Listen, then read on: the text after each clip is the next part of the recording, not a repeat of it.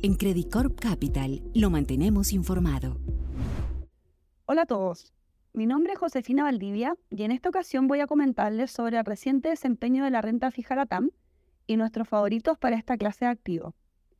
El año 2023 se ha caracterizado por un importante nivel de volatilidad en los mercados de renta fija, con cambios de expectativas muy radicales en cortos periodos de tiempo. Al igual que el año pasado, el principal driver ha sido la volatilidad de la tasa base, pero también hemos visto importantes movimientos de las primas por riesgo. De todas formas, las rentabilidades logradas del año están en terreno positivo, aunque todavía lejos de recuperar las pérdidas que se experimentaron el año pasado. El año empezó con buen ritmo, respaldado por un mayor apetito por riesgo ante datos de inflación más bajos y la reapertura de China. Pero el sentimiento se deterioró rápidamente una vez la Fed endureció el tono, sugiriendo un periodo más prolongado al esperado de alza de tasas. Luego, en marzo, las expectativas volvieron a cambiar dramáticamente, luego de la noticia de Silicon Valley Bank que puso en evidencia el impacto que está teniendo sobre la economía real el ciclo alcista de tasas.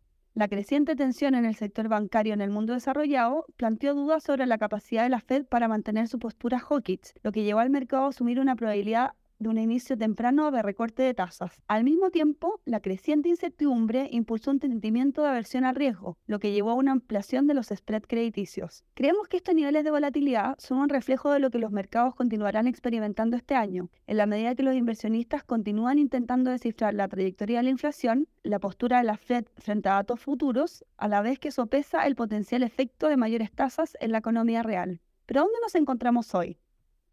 Hoy nos encontramos con un mundo más negativo en términos de expectativas de crecimiento, que se ha reflejado en un menor apetito por bonos de compañías de mayor riesgo crediticio. A su vez, existe consenso en el mercado respecto a un ciclo de alza de tasas que está llegando a su fin, pero sin claridad aún de los plazos, y no se descarta que las tasas se mantengan elevadas por un periodo mayor al esperado. En el muy corto plazo, la evolución en las discusiones respecto al techo de la deuda en Estados Unidos y la decisión de la Fed en su reunión de junio serán los principales factores que determinarán las rentabilidades en las próximas semanas. Entonces, ¿cómo podemos jugar al escenario actual? Mantenemos nuestra postura positiva sobre la renta fija corporativa latinoamericana, en un contexto de tasas históricamente altas que no se mantendrán por mucho tiempo. Pero creemos que la mejor forma de aprovechar estos niveles de tasas es apostando por nombres de buena calidad crediticia, optando por compañías grado de inversión, lo que nos permitirá aprovechar los saltos de vengos, pero acotando al riesgo de crédito, evitando así potenciales sorpresas negativas en un posible escenario de aterrizaje forzoso de la economía mundial.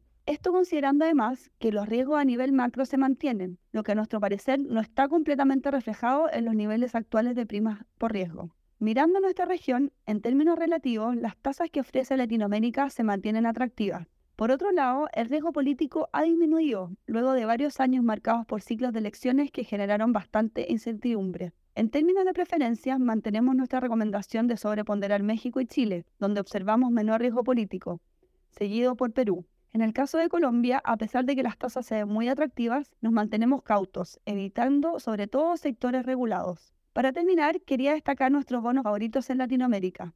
Seguimos apostando por sectores defensivos como el sector de utilities a través de Horazul en Perú, también bancos de relevancia sistémica como BBVA México, Banorte y Bancolombia, y exponiéndonos a consumo no discrecional a través de Cencosud e InRetail.